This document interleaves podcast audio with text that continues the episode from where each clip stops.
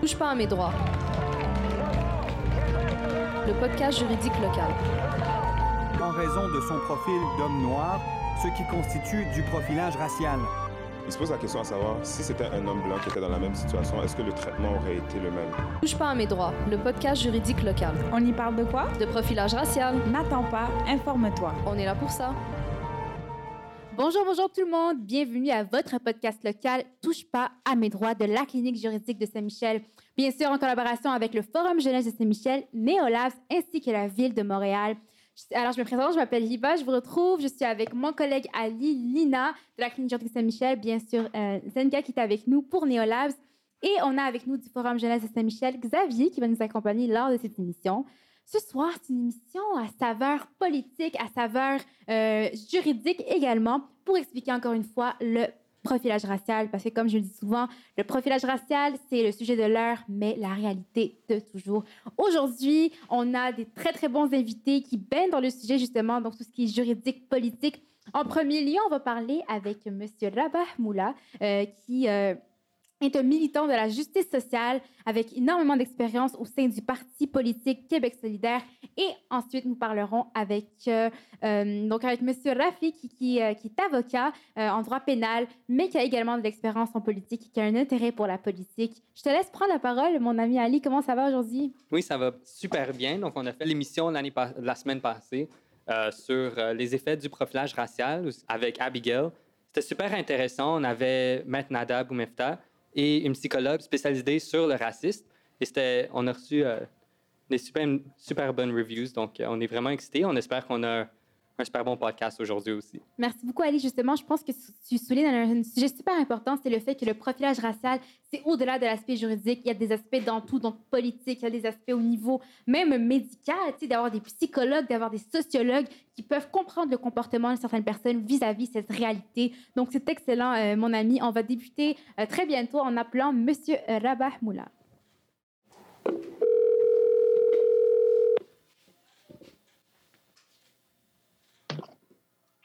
Allô? Oui, bonjour, Monsieur Moula.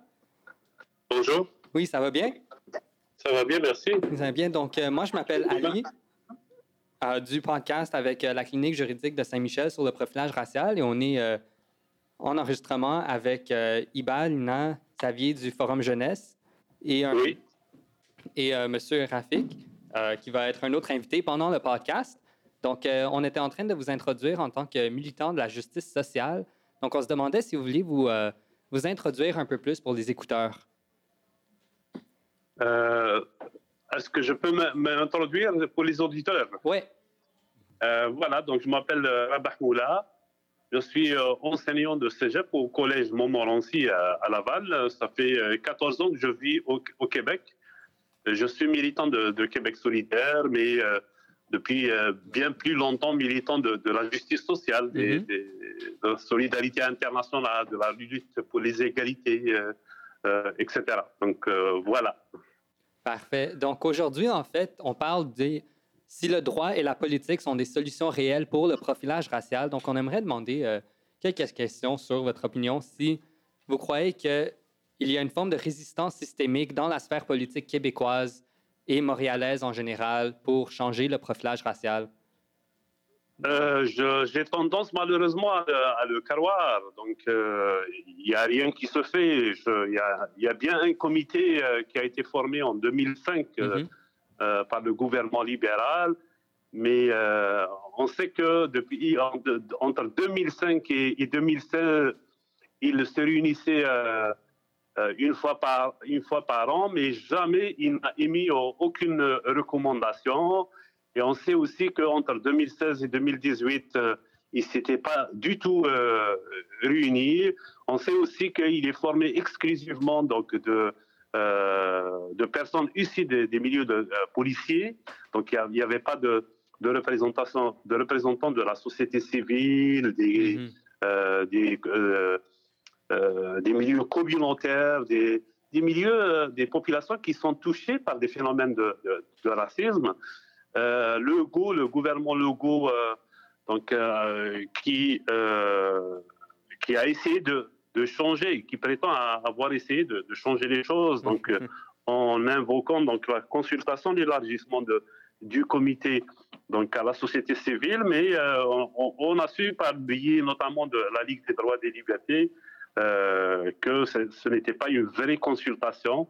Donc il n'y a rien encore. Donc 2005-2020, 15 ans après la constitution de ce comité gouvernemental du gouvernement du, du, Québec, il y a une résistance. Donc, c'est comme si euh, on ne voulait pas aller au fond des choses pour solutionner. Euh, pourtant, beaucoup de gens reconnaissent aujourd'hui qu'il y a du racisme, il y a du mhm. profilage racial qui, qui, se fait, que ce soit à Montréal, mais aussi d'autres villes.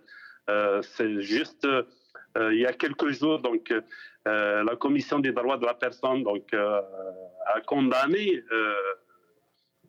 a versé une indemnité de 12 000 dollars à un citoyen euh, de, la ville de Longueuil parce qu'il a été victime de, profilage racial de la part des policiers de, cette ville. Même chose à Repentigny, où là, la ville et les policiers refusent euh, euh, d'appliquer la décision de, de la Commission des droits de la personne qui les condamne à, une amende à verser, à dédommager donc le, plaignant la victime, donc euh, un enseignant euh, d'origine haïtienne à 36 000 dollars. Donc on voit malheureusement qu'il y a des, résistances un peu partout, que ce soit au niveau gouvernemental, que ce soit au niveau des, euh, des différentes villes du Québec. Oui. Donc en fait, vous croyez en fait que le, le comité, c'est pas une mesure concrète en fait pour être prise contre le profilage. Ça aurait pu, ça aurait pu si, euh, s'il avait euh, vraiment un pouvoir de décision pour réduire la même chose de la Commission des droits de la personne. Donc, euh, je viens de vous citer deux cas.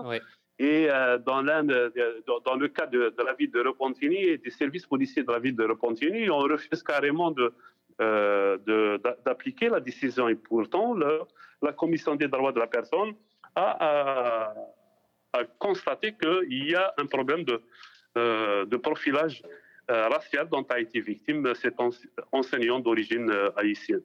Donc, est-ce que vous croyez que si la commission aurait plus de dents, en fait, dans qu'est-ce qu'il pouvait faire, peut-être sur le plan de vue politique ou juridique, ça aiderait le profilage racial? oui, je, pense qu'il faut donner plus de pouvoir justement à, des organismes comme la Commission des droits de la personne. Les décisions, quand elles sont prises, il faut pouvoir les, euh, les appliquer. C'est ça qui est malheureux aussi. Il y a des décisions euh, parfois qui se prennent euh, pour dédommager les, victimes, pour lutter contre le, profilage, pour le réduire, réduire le profilage racial, mais quand elles ne sont pas appliquées, donc ben, le phénomène, malheureusement, il, se poursuit. Mm-hmm. D'autre part, donc, on a invoqué que les services policiers, par exemple, devaient euh, fournir des statistiques, publier des statistiques sur les interpellations euh, pour voir euh, dans quelles conditions, quel type de personnes sont visées, sont interpellées plus régulièrement que d'autres. Mais apparemment, là aussi, les services de policiers, par exemple de la ville SPVM à Montréal, et même, paraît-il, le ministère de la Sécurité publique du gouvernement du Québec, manifestent des résistances justement à, l'idée de publier ce genre de, euh, d'informations. Donc tout ça retarde, donc, euh, retarde le, euh, le règlement ou le, le, règlement de la question du, racisme et du profilage racial au Québec. Donc, pour conclure, est-ce que vous croyez que ces changements et ces solutions seraient plutôt politiques, sociales, un changement dans les médias? Qu'est-ce qui pourrait vraiment avoir un impact et un effet dans la société? Euh, je, pense qu'il y a des. Euh, c'est un, phénomène en multiforme. Il y a des, euh, évidemment, il y a des changements politiques. C'est-à-dire, quand le, gouvernement de la CAQ ne reconnaît pas l'existence du racisme systémique, évidemment, c'est un blocage. Donc, c'est un frein. Je veux dire, tous, les, tous les spécialistes, tous les experts, tous les organismes défendant les droits des personnes au Québec, au Canada et ailleurs euh, disent, euh, attestent qu'il y a des phénomènes de racisme systémique qui existent aussi euh, au Québec. Peut-être certains diront que la situation n'est pas aussi dramatique que dans certains autres pays, mais nous sommes, nous, nous vivons au Québec et c'est au Québec que nous voulons donc résoudre ces problèmes-là. Donc l'idée de réclamer une consultation large et indépendante sur le racisme systémique aussi, ce serait un pas en avant qui permettrait de euh, de solutionner ce- ce- ces problèmes-là. Mhm. Or, il y a euh, là-dessus aussi une résistance. La ville de Montréal avait fait sa consultation, mais le gouvernement du, du- du Québec refuse euh, pour l'instant euh, de, de le faire. Euh, Rappelez-vous, donc le gouvernement Couillard, euh, il avait pris l'initiative de lancer ce genre de, euh, de, de commission, mais euh, après euh, le, le tapage médiatique fait par des, un certain nombre de médias de, droite, il a euh, reculé quand euh, il a vu que ce, n'était pas populaire. Mais euh, on ne lance pas ou on n'empêche pas une, consultation importante sur le racisme au Québec de se tenir parce qu'elle est populaire ou elle ne l'est pas. On, devrait la, la lancer s'il est légitime, s'il est juste de la lancer, évidemment. Mhm. Mais euh, certains de, de nos politiques, certains des partis politiques, malheureusement, ne, ne, ne fonctionnent pas euh, de cette manière. Ah, c'est parfait. Donc, ça, c'était super pertinent, en fait, M. Moula. Euh, Oui. J'aimerais vraiment vous remercier d'avoir euh, d'être venu sur notre podcast. Merci pour, à vous pour l'invitation. ouais. C'est très apprécié. Et donc, on va prendre une petite pause et on va revenir sous peu. Merci beaucoup. Merci.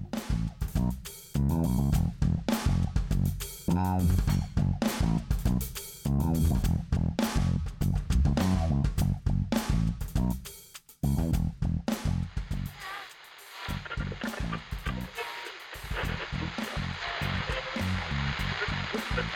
retour sur le podcast Touche pas à mes droits euh, avec encore une fois mes collègues Nina, Ali et Xavier du Forum Jeunesse de Saint-Michel. Alors, comme vous savez, notre podcast porte sur le profilage racial et ce soir, on a avec nous euh, Maître Bentavel. Donc, bonsoir Maître Bentavel. Bonsoir, ça va? Vous savez, on est très content de vous recevoir. Est-ce que je peux te tutoyer dans l'émission? Super. Alors, on on est très content de te recevoir parce que tu incarnes à la fois l'avocat, mais également euh, la personne qui est intéressée par la politique. Je pense que c'est parfait parce que ce soir, l'émission a une saveur assez politique, assez euh, juridique pour comprendre le profilage racial. Alors, d'abord, avant de commencer, toi, tu t'es lancé en politique au palier euh, municipal, très très jeune. Penses-tu qu'au palier municipal, il y a plus à faire pour éradiquer le profilage racial qu'au droit? Tu sais, en tant qu'avocat, dis-nous ton expérience à toi, comment tu te sens? Qu'est-ce qui est le plus... euh, Mais c'est sûr que c'est une question excessivement politique quand tu commences à parler de profilage, euh, de profilage racial. En fait, euh, la Ville de Montréal est directement connectée avec, euh, avec le SPVM. mhm. Euh, il y a plusieurs commissions qui font des suivis par rapport à la sécurité publique. Donc, quand on veut parler de profilage racial, quand on veut parler de relations avec la police, le premier palier, en fait, c'est le municipal. Après, on s'en va plus vers Québec par rapport à la sécurité publique, mais quand même, le municipal, c'est une bonne porte d'entrée là, pour parler de l'autoracisme, pour parler de profilage racial euh, en politique. Mais je pense que c'est très important parce que des fois, on a tendance à oublier un peu cet aspect-là. C'est que quand on parle de ça, on pense souvent racisme systémique, on pense au gouvernement du Québec en général, Mhm. mais on oublie l'importance du palais municipal dans tout ce qui est concret. Euh, alors, merci de nous le rappeler. Euh, justement, je voudrais juste faire un petit rappel sur le profilage racial. Euh, une personne qui est victime de profilage, c'est une victime non seulement des bavures, mais également des comportements inappropriés des policiers, mais elle est aussi victime de tout le processus judiciaire. Puis en parlant de processus judiciaire, est-ce que toi, tu as déjà eu des cas en tant qu'avocat? Je sais que tu, pratiques plus au pénal, euh, en droit criminel, des cas de profilage racial qui sont venus te voir euh, des clients? Euh, moi, je peux pas parler de mes cas pendant parce qu'il y a quelque chose qui s'appelle le secret professionnel qui Oui, m'empêche d'en parler. En général, est-ce que tu. Non, pas particulièrement, pas particulièrement. Euh, si on veut, on peut en parler plus tard, mais il y a des décisions vraiment fortes et récentes qui traitent de ces questions-là, du profilage racial dans une perspective plus pénale ou de contravention, ou de comment est-ce que les policiers, pour quel motif est-ce qu'un policier interpellerait un citoyen et s'il y a des traces de, de profilage? Est-ce que vous voulez qu'on en parle en ce moment? Euh, on, peut, on peut en parler un peu plus tard, tu as raison, pour, euh, pour mettre aussi en contexte avec les différentes euh, jurisprudences récentes qui ont été mises. Euh, alors, juste pour rappeler encore une fois, donc, quand on est victime de profilage racial, le fardeau de la preuve repose sur la partie qui l'allègue. Donc, c'est souvent la victime.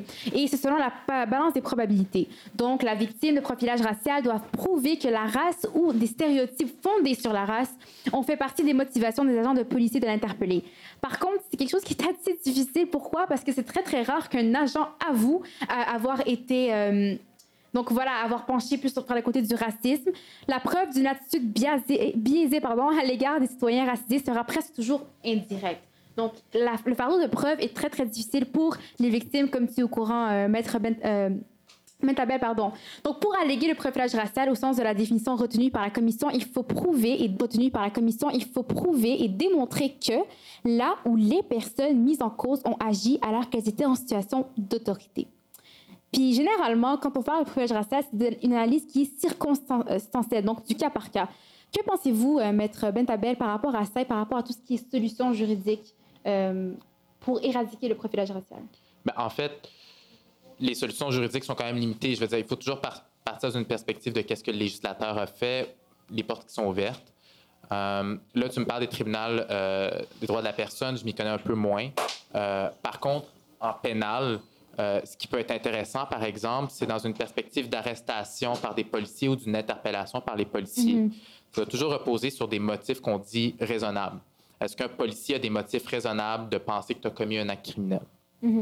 Est-ce que ces motifs peuvent être poussés par la couleur de peau d'une personne ou euh, qui, a été l'indice principal qui les mène à porter qu'il y a eu commission d'un acte criminel? Définitivement que non, ça peut pas, c'est pas raisonnable de penser que parce que la personne est noire, qu'elle a commis un acte, donc que la police peut l'arrêter. Mais comment est-ce qu'il motive des fois, quand tu arrêtes les gens pour contrôle, entre parenthèses, des fois, ça va être souvent juste des contrôles. Mm Qu'est-ce serait le motif qui va être euh, invoqué par le policier? Ben, en fait, c'est drôle que tu me poses la question parce qu'en France, il y a vraiment il y a eu cette discussion pendant longtemps. Ils appelaient ça le contrôle au faciès, qui mhm. disait, là, selon la face de la personne, on l'arrête. Puis, dire, quand c'est un maghrébin ou quand c'est un noir, on est plus porté à les arrêter pour ce genre de, de contrôle-là. Euh, de la manière qu'il euh, pourrait le justifier, je vais donner un exemple d'une jurisprudence qui est vraiment, vraiment intéressante, qui s'appelle Ville de Montréal contre Baptiste, mm-hmm. où c'était le cas d'une femme noire euh, qui conduisait un véhicule pendant la nuit, qui allait chercher son père au casino. Et il était vraiment tard la nuit, elle se dirigeait vers le casino, un policier la croise et décide de faire demi-tour pour la suivre. Mm-hmm. Il prend en note sa plaque, il voit dans son ordinateur, le véhicule est détenu par un homme, mais c'est une femme qui conduit. Donc, dès lors, il la suit jusqu'au casino, il l'interpelle plus loin, puis il lui demande ses papiers de véhicule.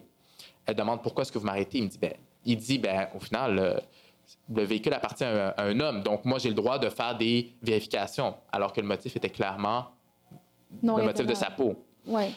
Euh, peut-être qu'elle avait volé le véhicule. C'était ça qui, était dans sa tête, selon, euh, selon ce, qui, ce qui en suivait.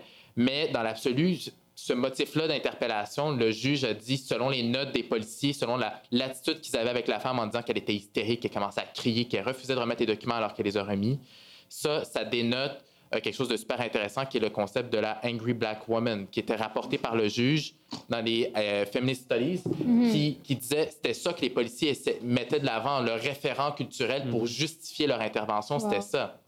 Donc, de dire que cette personne-là était hystérique, qu'elle criait, que c'est une femme noire qui ne se contrôlait pas, qu'elle refusait de me remettre les papiers, fait que j'ai dû lui donner un constat, mhm. l'arrêter sans motif. Donc, de faire escalader tout ça, c'était clairement dans une perspective de profilage. Puis un juge met ça sur papier, rapporte ces faits-là. Donc, euh, super, super intéressant. C'est vraiment super intéressant, effectivement, parce que ça, ça, prouve encore une fois que le profilage racial, c'est souvent, on va dire c'est un cas isolé, c'est du cas par canon, ça arrive pas souvent. Mais quand tu me dis des choses comme ça, ça montre que c'est c'est des stéréotypes qui restent ou c'est des préjugés biaisés qui restent dans la tête de certaines personnes en position d'autorité. Puis je pense un exemple qui est super concret, super clair. Euh, donc merci beaucoup de l'avoir partagé. Je pense que ça va faire réfléchir plusieurs personnes euh, à la manière de non seulement agir, mais de en général, même si c'est hors du profilage racial, de comment regarder ou identifier un groupe de personnes sans euh, donner des, des préjugés euh, à cet effet. Mm-hmm. Alors, en revenant par rapport au système juridique du Canada euh, ou, du Québec, je voudrais donner certaines informations. Donc, dans le droit canadien et québécois, on retrouve des lois qui vont à l'encontre du profilage racial, bien évidemment. Donc, il n'y a nulle part dans la loi qui dit faites du profilage. On a aussi, comme nous avons déjà vu, la Commission des droits de la personne et des droits de la jeunesse qui vise à faire reconnaître l'existence du profilage racial comme forme de discrimination. Puis on en parle souvent des fois dans nos réunions le, justement entre les bénévoles du profilage racial et, du podcast et on se dit le problème c'est pas le système, le problème c'est pas la charte ou, nos droits, c'est comment on les applique. Es-tu mhm. d'accord avec avec cette idée? Ben définitivement. Je veux dire, tu l'as bien dit, la CDPDJ, donc euh, mhm. cette commission-là est, là pour faire valoir les droits prévus par la charte, notamment euh, de combattre la discrimination basée sur le genre, sur l'orientation sexuelle, sur euh, l'origine ethnique, toutes ces discriminations-là, c'est ça que vise la, CDPDJ. De la même manière que nos organes gouvernementaux, c'est ça qu'ils doivent viser, vu que c'est la charte euh, des droits et libertés du Québec et celle du Canada aussi, accessoirement. Euh, mais définitivement, parce qu'au final, ces, ces lois-là, ces principes-là sont appliqués par des personnes et des personnes, c'est subjectif. C'est subjectif, pardon. C'est de la manière qu'ils l'interprètent, c'est de la manière qu'ils mettent de l'avant ces affaires-là. Donc, je te donne un exemple. Quand des directeurs d'un. euh, quand des ministres ou quand des élus ou quand des directeurs de, de différents, euh, de différents départements, de différents ministères à la ville de Montréal sont tous blancs, est-ce qu'ils vont mettre cette question-là de discrimination raciale comme priorité dans leur agenda? Pas nécessairement. C'est pas des choses qu'ils vivent. C'est pas dans leur subjectivité. Donc, c'est vraiment très important de, de aussi considérer ça. C'est le législateur, comme on aime l'appeler, ou les personnes qui prennent des décisions doivent être, être des personnes avec ces sensibilités-là, puis de voir ces priorités, euh, de mettre ça comme priorité à leur agenda au final. Donc, c'est les gens aussi dans ce système qui, mettent ça de l'avant. Mais c'est drôle parce qu'on dit souvent c'est les gens aussi, mais moi je pense que c'est les gens point barre. Parce que ça commence de nous, notre manière de voir les choses. Donc merci encore une fois pour de ramener ce point-là. Je te laisse, euh, Ali, poursuivre avec la prochaine euh, question pour Maître Bentabel. Donc, euh, merci, Iba. Donc, comme tu disais, en fait, théoriquement, notre système nous protège. Par contre, c'est vraiment le manque de représentation et les biais humains, en fait, qui jouent un grand rôle dans comment on interagit avec toutes les, personnes autour de nous, en fait. Donc, la charte nous protège, on a notre constitution, on a la jurisprudence. Et en fait, qu'est-ce qui était vraiment intéressant, c'est qu'il y avait une étude qui s'appelait la, Mesurer la discrimination à l'embauche euh, subie par les minorités racisées. C'était mené par la Commission des droits de la personne et des droits de la jeunesse, et en fait, et ça a noté que les candidats au nom, qu'ils étaient anglo-saxons, donc on parle de Étienne, Justin, Exact, oui, Tremblay, exactement, en euh, fait. ils avaient toujours une chance beaucoup plus haute, en fait, de se faire appeler, se faire entretenir comme candidat, comparé au nom à consonance étrangère. Donc, on parle de Ali, Mohamed, Iba, Trafic, on parle Iba, de exactement. Et, euh, Lina. Exact. et ainsi, en fait, dans notre cadre du volet montréalais et dans leur testing, ils ont même trouvé que les chercheurs ont constaté que les CV similaires ou même exactement pareils, ils avaient soit 1,3 ou 1,4 fois plus de chances, en fait, de se faire prendre s'ils avaient un nom anglo-saxon. Donc, en fait, ça, ça revient vraiment à la notion du profilage systémique qui se trouve et dans les biais humains. Et ça s'appelle vraiment le whitening of the CV. C'est vraiment un, un terme qui a été utilisé en Amérique, en fait. Pour ça, c'est en anglais. Et c'est vraiment une réalité que même moi, j'ai vécu, surtout euh, dans mes premiers emplois, en fait. Mais Euh, raconte-nous ça. oui, donc euh, j'ai une petite anecdote, ouais. en fait. Euh, quand quand j'ai, je voulais commencer à travailler au Starbucks euh, il y a quelques années et j'appliquais à mes, aux emplois, puis j'avais mon CV, puis mon nom, c'est Ali Michael. Donc, quand j'appliquais avec ça, j'ai, eu, j'ai appliqué à 18 pa- places et j'ai reçu zéro appel. Et deux semaines plus tard, j'ai enlevé Ali de mon CV. J'ai enlevé une partie de volontaire du bénévolat que je faisais dans, dans un centre communautaire. J'ai juste appliqué comme Michael et j'ai reçu 10 appels sur 12. Oh my God. Et c'était vraiment une réalité que j'ai vue. J'avais peut-être 16 ans Est-ce que tu les as confrontés, ces personnes-là, comme Non. ces institutions-là? Non. parce que j'avais, j'avais peur. J'avais 15-16 ans. C'était mon- ma première job. Je savais pas vraiment quoi faire. Je savais pas si c'était une réalité, si c'était vraiment juste moi. Et c'est pas quelque chose que j'ai compris qui existait jusqu'à temps que j'avais pris quelques cours au cégep. J'ai appris qu'est-ce qui fonctionnait. Et euh, on, on a parlé de Grey's Anatomy euh, la semaine passée euh, dans le podcast, mais c'est la même situation. Parce que il y a vraiment quelques émissions qui te démontrent et qui te montrent quelques réalités dans le monde que, qui sont souvent secrètes. Right? On a parlé du talk, le dernier podcast, et cette fois-ci, c'était vraiment whitening de ton CV. Et c'était une réalité très, euh, très réelle. Et dans cette même veine, euh, Bentabel, en fait, est-ce que vous croyez qu'il y a des obstacles pour créer des solutions et des projets de loi pour contrer le profilage? Parce qu'il y a quelques années, avec euh, le gouvernement Couillard, ils pensaient même à un projet de loi pour enlever les noms de tous les CV, les rendre tout anonymes, en fait, et ça n'a pas passé. Donc, est-ce que vous croyez qu'il y a des effets so- politiques, sociaux, peut-être dans les biais humains pour, la- pour lesquels ces projets de loi ne passent pas? C'est quand même une bonne question. En fait, euh, sur la question des CV, je pourrais être moins d'être. Je pourrais pas vraiment être une Mhm. grande aide, mais dans une perspective plus politique par rapport à tout ça, ce qui est intéressant, c'est qu'on a vraiment deux mondes en ce moment. On a la ville de Montréal, Mhm. puis on a le gouvernement du Québec. Ouais. Donc, c'est vrai qu'avec Couillard, il y avait des choses qui semblaient se dessiner, il y avait des actions qui voulaient se faire. Mais Montréal, en ce moment, reconnaît qu'il y a un racisme systémique, alors que le gouvernement du Québec ne le reconnaît pas. Montréal a tenu une commission sur le racisme systémique Québec ne le refuse de la tenir Mhm. parce qu'elle trouve que c'est trop politique. Donc, il y a vraiment il y a une reconnaissance du problème d'un côté, il y a absence de l'autre. Ouais. Encore une fois, je veux dire, le SPVM doit répondre maintenant depuis, depuis cette année. c'est super récent. Maintenant, le SPVM doit tenir des séances publiques pour expliquer ses actions une fois par mois. On peut aller poser des questions Ouais. au commissaire de police par rapport à leur intervention. C'est impossible ouais, avec Québec. Là. On ne peut pas parler avec le ministre ou avec les intervenants de la SQ. Donc, vraiment, c'est- vraiment ces deux mondes entre qu'est-ce qui est fait entre Québec et Montréal. Donc, oui, il y a des obstacles. Il y en a partout. Il y en a aussi à Montréal. Il y a d'autres trucs qui sont plus problématiques, mais il y en a moins comparativement à le travail qui reste à faire à Québec, c'est Ouais. sûr. Donc, mais il y a aussi ce changement de mentalité qui doit être fait aussi au, au sein, que ce soit de la police, que ce soit au sein euh, de l'embauche. Euh, par, par exemple, en emploi, il y a quelque chose que vous connaissez peut-être qui s'appelle les programmes d'accès à l'égalité, Mhm. euh, qui, qui visent à faire en sorte que notre fonction publique ou que les personnes employées euh, représentent plus la diversité montréalaise. Par contre, les, obje- les objectifs ne sont pas atteints. Ouais. Donc, on peut se donner des objectifs de 20% mais si on de les temps. atteint pas, c'est ça, on finit par voir que les personnes finissent, finissent dans des niches à emploi, les taxis, euh, les livreurs. Donc, Ouais. que c'est les personnes qui sont issues d'immigration terminent dans ces emplois-là et finissent pas par accéder à des emplois plus rémunérateurs, par exemple. Ouais. Des fois à cause de la discrimination.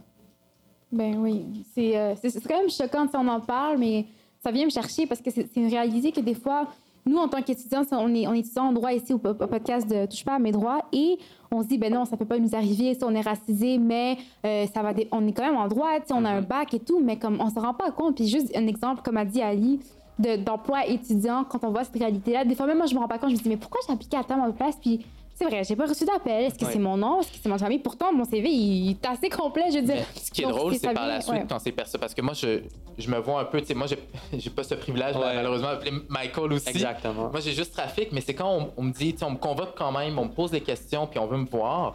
Ils me disent, ah, finalement, t'es bien correct comme Ouais. ça. Je, je le reçois. Les parce que je parle avec un accent- Exactement. Tu sais, je parle avec un accent québécois, ça se passe bien. Ouais. Donc, il y a aussi. euh, Moi, on m'a déjà, vu- on m'a déjà vu dans, un, dans une entrevue. On me dit T'es sûr ton nom c'est Michael? Wow. Puis euh, elle me regarde en haut en bas, puis elle dit T'as pas l'air d'un Michael. T'as pas l'air d'un Michael. Mais euh, ouais, voilà, donc c'est c'est pas mal une réalité. Euh, sur, sur ce point, on, on va se laisser, on va prendre une petite pause et on revient euh, avec euh, Maître Bentabel pour continuer un peu l'aspect juridique et politique du profilage racial.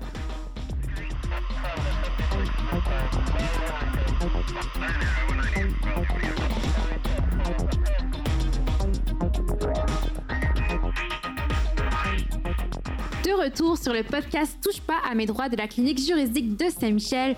Alors aujourd'hui, on parle encore une fois de profilage racial, plutôt d'une saveur politique, saveur juridique. Avec nous, notre invité, Maître Bentaleb. Euh, Bentabel, pardon, Bentabel, Maître Bentabel, qu'on remercie encore une fois sa présence. Il est avocat, mais il a également touché à la politique. Il est intéressé par la politique municipale. Puis juste avant la pause, on parlait de tout ce qui est euh, profilage, whitening le CV, mais également le, profilage en termes de- d'emploi et de logement également, une chose qu'on qu'on- qu'on, a tendance à laisser de côté. Xavier, qui est avec nous du Forum Jeunesse de Saint-Michel, qu'est-ce que tu penses de tout ce que- de tout ce qu'on est en train de parler? Et aurais-tu une question pour euh, Maître Bentabel? Oui, bien en fait, je me demandais au niveau de la, la cause dont on a parlé tout à l'heure, est-ce que tu pourrais peut-être plus développer là-dessus? Qu'est-ce qui s'est passé en fait euh, Oui, définitivement. Mais en fait, c'est ça. Donc, la cause, c'était Ville de Montréal contre Baptiste de l'année dernière, en 2019. Euh, donc, c'est ça. Comme j'ai dit tout à l'heure, c'est une femme noire qui circulait à, vé- à véhicule, euh, longeait la route sur Papineau, se dirigeait vers le casino. Et par la suite, un policier la croise, voit que c'est une femme noire qui conduit, décide de faire demi-tour et de la suivre, la suit jusqu'à l'île Sainte-Hélène, décide de l'interpeller sans motif, selon le juge. Euh, il me semble que c'est le juge Richmond qui, euh, c'est sa décision.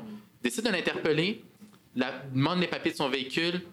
Il y aurait eu, elle aurait accusé de profilage, de racisme. Elle lui pose des questions sur pourquoi est-ce que tu m'interpelles. Le policier n'a pas apprécié, décide de, de demander des documents encore. Il dit qu'il n'a pas reçu les documents, procède à l'arre- à l'arrestation de la madame, la détient dans, le véhicule de police pendant une vingtaine de minutes.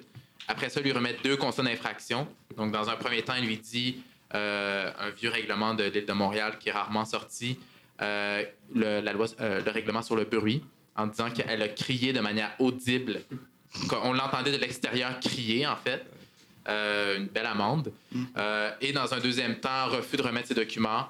le juge avait considéré que ça s'était pas passé du tout, avait lu les rapports de police et a vu que le- les policiers décrivaient la madame comme étant une femme hystérique, qui criait au racisme, euh, qui ne se contrôlait pas. Donc, il cite en expertise une étude sur les Angry euh, Black Women, donc euh, dans ces études féministes afro, euh, qui décrivent un peu ce stéréotype de la femme noire en disant que c'est des femmes, euh, qu'on on les dénote comme des femmes qui, parlent fort, qui prennent leur place, qui sont. euh, qui, en, fait, c'est stéréotypé très raciste par rapport à tout ça. Donc, euh, il, il souligne tous ces, faits-là de la police. Il souligne aussi le fait que, ben, il n'y a eu aucun, il y a aucune raison au moment où ils l'ont interpellé de vouloir lui remettre un ticket sur le bruit ou un ticket par rapport à ses documents. Donc, il n'y a aucun motif entre l'arrestation puis qu'est-ce qu'elle a reçu à la fin. Donc, ça a été une des décisions les plus fortes qui reconnaît le profilage, euh, le profilage racial dans les milieux policiers euh, et qui rejette, en fait, euh, il donne raison à 100 à, à Mme Baptiste dans tout ça. Et qu'est-ce que c'est ce règlement sur le bruit, en fait? Euh, ben, c'est un règlement sur l'île de Montréal. Euh, c'est ça qui est fascinant, en fait, c'est que le règlement sur le bruit ou euh, jeter un détritus au sol ou plein de règlements municipaux cachés un peu semblent être utilisés uniquement quand c'est une personne racisée. C'est très rare de voir une personne, en tout cas, de mon expérience limitée peut-être, mais c'est très rare que je vois une personne avec un- une contravention sur le règlement sur le bruit, ou une contravention de vagabondage ou une contravention de avoir jeté une bouteille d'eau par terre et que cette personne-là est blanche. C'est souvent des personnes euh, racisées qui reçoivent ça. Euh, c'est ça qui est problématique, c'est que je vous dis ça en ce moment, mais on peut pas vraiment le documenter. Sais, On, va, on va en parler tout à l'heure avec une décision qui est, qui est récente, là, Oui. Bellefeuille. Mais comment documenter ça ou comment faire en sorte qu'on sache ces, ces contraventions-là sont remis à qui normalement? Mais c'est quoi la raison? Est-ce que c'est parce que les gens sont trop. euh, ils n'ont pas le goût d'aller en- en- en- au tribunal pour ces choses-là, ils savent pas comment le prouver? Est-ce que c'est comme lourd comme fardeau? Parce qu'on on- on rappelle encore une fois que le fardeau de la preuve tombe dans les mains de la victime du profilage racial. Est-ce que c'est pour ça qu'on n'arrive pas à documenter? On n'a pas de Ben, c'est- je veux dire, dans une perspective pénale, euh, je veux dire, c'est la, la couronne qui fait la preuve, doit faire la preuve hors de tout doute raisonnable, mais toi, ton moyen de défense, tu dois le prouver à, à, à la prépondérance des probabilités. Mais l'enjeu, c'est que est-ce que tout le monde qui reçoit un ticket euh, ou euh, une contravention à cet effet veut aller devant un tribunal, veut aller le contester, veut aller se battre pour avoir raison? Pas nécessairement. Ça, dans un premier temps, ça, c'est vraiment purement individuel sur ces, ces victimes-là. Euh, ces victimes du système ou victimes du racisme. Dans un deuxième temps, c'est qu'on n'a pas encore reconnu ça de manière assez importante comme, comme étant un problème, tu sais, pour le documenter, pour avoir du data, pour avoir des chiffres.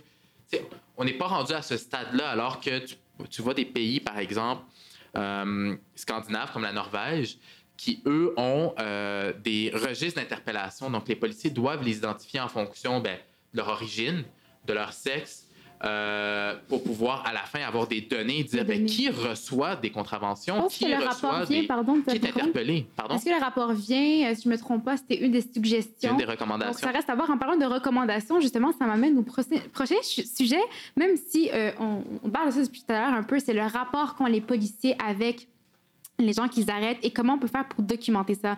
Donc, une décision a été rendue le 17 novembre 2020, donc vraiment pas longtemps, contre le service euh, de police de Longueuil, suite à l'intervention de la Commission des droits de la personne et des droits de la jeunesse, donc euh, Bellefeuille euh, contre Ville de Longueuil. Et dans ce jugement, justement, le tribunal a ordonné à la police de Longueuil de documenter dorénavant toutes les interventions. Donc, ça nous rappelle exactement ce qu'on disait auprès des personnes racisées, chose qui est une première au Québec.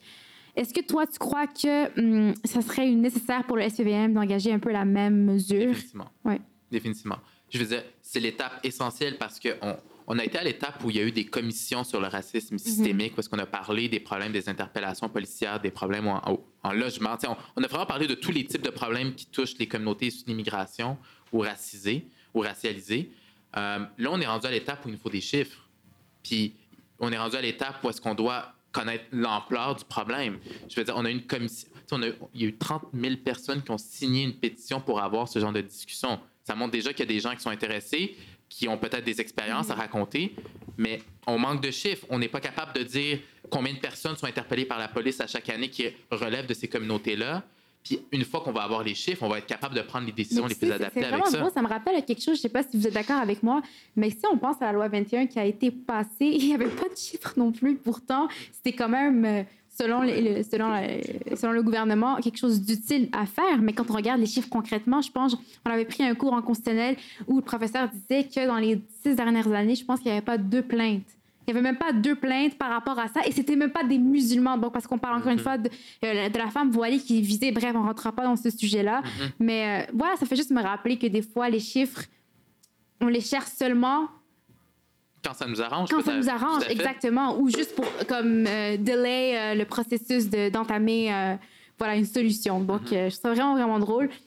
Mais je suis contente. Je rappelle encore une fois le rôle de la clinique juridique de Saint-Michel dans cette lutte contre le profilage racial. On est là aujourd'hui réunis ensemble, euh, de- en train de discuter, en train de partager des informations, mais surtout en train de réfléchir à des solutions. Donc, merci de faire partie de la solution, Maître Bentabel. Ça fait vraiment plaisir. Euh, je laisse mon, euh, mon ami euh, aller poursuivre la conversation avec toi. Oui, en fait, donc un point intéressant, surtout quand on parle des chiffres et surtout avec la SPVM, il y avait même une étude qui s'est durée, de 2012 à 2016 sur euh, la représentation des minorités visibles en tant que policiers à la SPVM.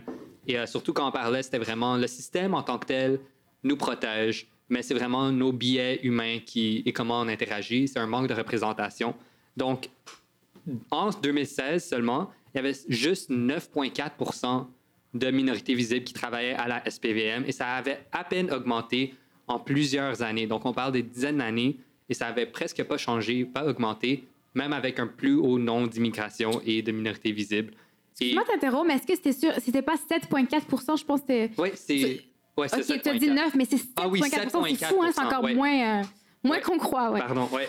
Et en fait, en plus, pour les Autochtones, ce taux était.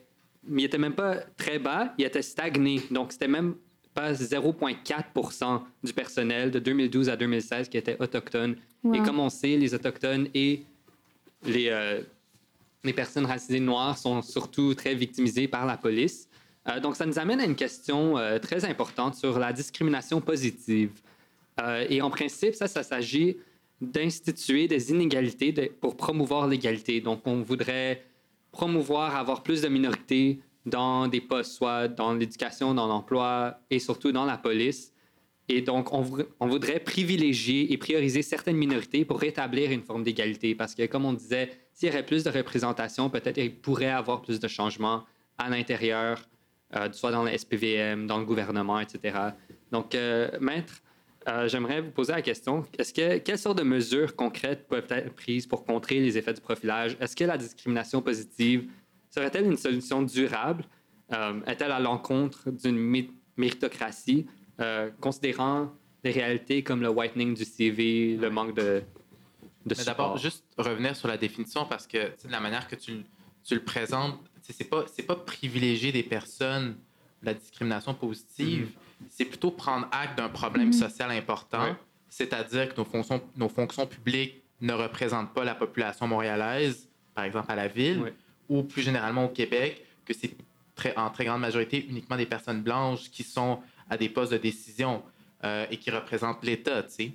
Fait c'est pas, c'est pas de privilégier des personnes avec, qui sont raci- racisées ou racialisées, c'est de prendre acte de ce problème-là, puis décider de trouver un moyen de les intégrer aussi, que on on sort pas ce discours uniquement de intégrez-vous à la société, mais vraiment, on va les intégrer économiquement, on va Ouais. les intégrer à notre structure en tant que société. dans le va- système. Exactement. Donc, c'est- pas non plus une opposition entre méritocratie ou pas. C'est, la discrimination positive, c'est à CV égal, donc à compétence égale, on doit favoriser la personne euh, qui vient d'un milieu qui est euh, plus défavorisé, qui est euh, une personne racisée, par exemple, ou issue d'une immigration. Donc, c'est- plus sur. Moi, c'est une division que je veux faire Ouais. vraiment sur cette Donc, changer notre point de vue sur la discrimination positive. Tout à fait, tout Ouais. à fait. Puis c'est définitivement une solution parce que sans discrimination positive, c'est les mêmes biais qui vont rentrer Mhm. par rapport à qui on décide de donner un emploi. Je vais donner quelque chose de très simple, mais euh, par exemple, quand on cherche euh, à recruter quelqu'un dans une entreprise ou au gouvernement, notre première tendance, ça va être d'écrire à nos cercles d'amis. Ça va être de, de contacter qui on connaît dans le milieu, avec qui j'ai étudié à l'université qui serait bon pour cette compétence-là. Mais si, par exemple, tu es une personne blanche qui a étudié à telle université et que ton cercle d'amis, c'est pas mal des gens qui te ressemblent, est-ce que c'est Mohamed de Saint-Michel qui va finir par avoir l'emploi, même s'il a les compétences? Probablement pas. Pas nécessairement. Donc, aussi, on ne on doit pas être uniquement dans une logique de, euh, de, de lutte, à- en fait, de, comment on appelle ça, de discrimination positive, mais vraiment de revoir même nos pratiques pour faire en sorte de rendre l'information la plus ouverte, de sortir de nos cercles, puis de trouver un moyen de reach out. Mais je pense que tu donnes tellement un point important et je sais pas si tu peux être d'accord avec moi, mais c'est la manière qu'on définit la discrimination positive parce qu'en l'entendant, c'est comme, my God, déjà le, le mot connoté discrimination dedans. Ouais. Mais si on changeait un peu ce mot pour dire c'est une intégration à double tranchant parce que oui, c'est l'intégration pour la personne euh, racisée qui sera qui aura enfin une opportunité d'emploi euh, plus voilà, plus égale parce que on l'a pas puis tu as témoigné ton expérience Ali, mais c'est également de l'autre côté de la médaille la personne qui embauche, ben, elle s'ouvre à une autre culture et, je- et puis elle en parle ailleurs, elle en parle à d'autres personnes. C'est ainsi qu'on va un peu briser ces, ces barrières d'incompréhension parce que des fois, oui, c'est du racisme, mais généralement, plus souvent, c'est de l'incompréhension, c'est de l'ignorance face à l'inconnu. Donc, euh, moi, Mais- personnellement, je soutiens cette, cette mesure et je crois qu'elle serait énormément efficace pour contrer euh, un, problème un problème parmi tant d'autres. définitivement d'accord. Puis surtout, c'est tout ce discours par rapport à l'intégration. Tu sais, c'est un- tu sais, le discours par rapport aux communautés euh, issues d'immigration, aux problèmes d'intégration, ça fait 20 ans qu'on l'a que ça avance pas. Là. Exactement. toi, est-ce que toi, tu as vécu, toi, en tant qu'avocat, en tant que jeune politicien? Mais moi, je suis arrivé en fait à- comme réfugié quand j'étais très jeune avec mes parents. On, on a passé à travers le processus d'immigration ici, processus d'intégration. J'ai eu la chance d'aller dans une école privée où est-ce que je suis sorti un peu de mes cercles, mais j'ai grandi à Saint-Michel ici, puis après, je suis allé vivre à Parc Extension. Est-ce que c'est quelque chose que tu vis des fois euh, euh, dans tes premiers emplois, par exemple, avant de devenir avocat ou même dans ta carrière juridique d'avocat? Est-ce que c'est quelque chose que tu ressens des fois, le profilage? Ben, c'est une bonne question parce que je vais donner un exemple. Quand je faisais mes études en droit, puis que je disais à des gens à l'extérieur euh, ou que des gens me parlaient de ça, me disaient Ah, tu vas être avocat, c'est vraiment, vraiment génial. Euh, Est-ce que tu veux, euh, tu veux sûrement faire du droit de l'immigration, toi? Donc, on me, on me relançait toujours à cette condition aussi de, de personnes de mon parcours ou de ce qui me ressemble. Puis c'est Ouais. pas méchant, puis je le prenais pas mal. Puis je leur disais, ben non, tu sais, je peux faire pas mal tout ce que Tout je veux aussi. ouais, ouais, Donc, euh, oui, je veux dire, ça se vit, puis c'est quelque chose qu'on traîne avec nous tout le temps. tout le temps. Mhm. Voilà. Euh, alors, euh, je pense qu'on a pas mal fait le tour aujourd'hui. Ali, je ne sais pas si tu veux ajouter quelque chose. Encore une fois, un sujet très, très pertinent. Merci, Maître Bentabel, d'avoir participé avec nous ce soir, d'avoir donné tes points de vue. Puis merci à vous, puis surtout, je, je- je veux dire, on a eu toutes ces discussions super intéressantes, Mhm. mais le cœur du problème, là, c'est que les gens connaissent pas nécessairement leurs droits. Exactement. Puis oui. un organisme comme la clinique juridique de Saint-Michel, c'est vraiment ça votre vocation, c'est le travail que vous faites, puis le travail part de là. Après ça, on, on s'ouvre des portes, mais votre travail est essentiel. Puis justement, avant, de conclure, tu parles de ça, mais au-delà de la clinique juridique Saint-Michel, je veux qu'on parle des jeunes de la clinique, parce que c'est des jeunes de la clinique, tu es jeune toi aussi, et c'est notre rôle en tant que jeune de changer la manière dont on voit les choses, parce qu'avant, tu sais, maintenant, on utilise nos réseaux sociaux, nos, nos plateformes. Ça, c'est une plateforme, tu sais, notre podcast, je le rappelle, passe euh, sur Spotify, vous pouvez le retrouver sur le site de la clinique juridique Saint-Michel, ainsi que sur nos réseaux sociaux en passant. Mais donc voilà, on utilise un peu nos médias sociaux, nos réseaux sociaux, notre manière de faire les choses aujourd'hui pour le faire. Qu'est-ce que tu penses de le rô- du rôle de la jeunesse pour conclure? Parce qu'il ne faut pas l'oublier non plus, tu es très jeune et c'est remarquable ce que tu fais du, euh, du haut de, de ta jeunesse, voilà. Et, euh, Je vais pas donc- dire mon âge. je vais pas dire mon âge, mais on, on- on peut vous le dire. Vous, vous nous voyez pas, vous nous entendez, mais Maître Mentabel est très jeune. Donc, dites-nous. euh, donc, voilà, parle-nous du rôle de la jeunesse à cet égard avant de conclure. c'est tout, part de là. Je veux dire, c'est vraiment notre responsabilité de, ben, de voir ces problèmes-là, d'agir, puis de changer les pratiques. Parce que je veux dire, l'avenir, c'est nous. Je veux dire, c'est c'est vous, c'est la clinique juridique de Saint-Michel, c'est les jeunes qui s'impliquent, qui prennent leur place dans la société, puis qui déclarent pas faillite en disant, tu sais, j'abandonne. Mhm. Ça marche pas, ce système-là, je le quitte. C'est Mhm. nous, au contraire, ce qu'on dit, c'est qu'on va faire le travail essentiel pour s'assurer que les prochaines personnes qui passent après nous n'auront pas les mêmes problèmes que nous, on a vécu au début. Donc, tout dépend de la jeunesse. Je veux dire, c'est à nous, là. Merci énormément. Alors, on, finit sur une très, très belle note. Euh, merci également à mon collègue Ali. Je remercie encore une fois Lina, euh, Xavier. Merci d'avoir participé du Forum Jeunesse de Saint-Michel. Bien sûr, Zenga de euh, Neolabs. Merci pour le contenu merveilleux que tu, que tu nous offres à chaque fois. Et euh, j'aimerais parler un peu rapidement de certains organismes, certaines ressources qui nous expliquent, qui nous explicitent aussi le droit. Donc, on parle d'Éducolois, la Commission des droits de la personne et des droits de la jeunesse, la Clinique juridique de Saint-Michel, bien sûr, la Clinique juridique de Montréal-Nord, Jury Pop, euh, tout ce qui est harcèlement au travail, violence sexuelle, euh, etc. Donc, c'est notre sixième émission ce soir projet Touche pas à mes droits en collaboration avec la Ville de Montréal, le Forum Jeunesse de Saint-Michel, Néolabs ainsi que les Alliances pour la solidarité et le ministère du Travail, de l'Emploi et de la Solidarité sociale. Comme toujours, vous pouvez écouter notre podcast sur le site internet de la Clinique juridique de Saint-Michel ou sur Spotify également. Alors, restez à l'affût de nos prochaines émissions et on se rejoint pour un prochain épisode très bientôt.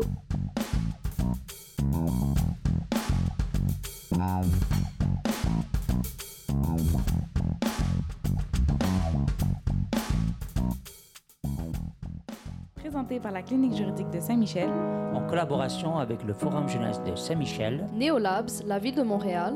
et en partenariat avec les Alliances pour la solidarité et le ministère du Travail, de l'Emploi et de la Solidarité sociale.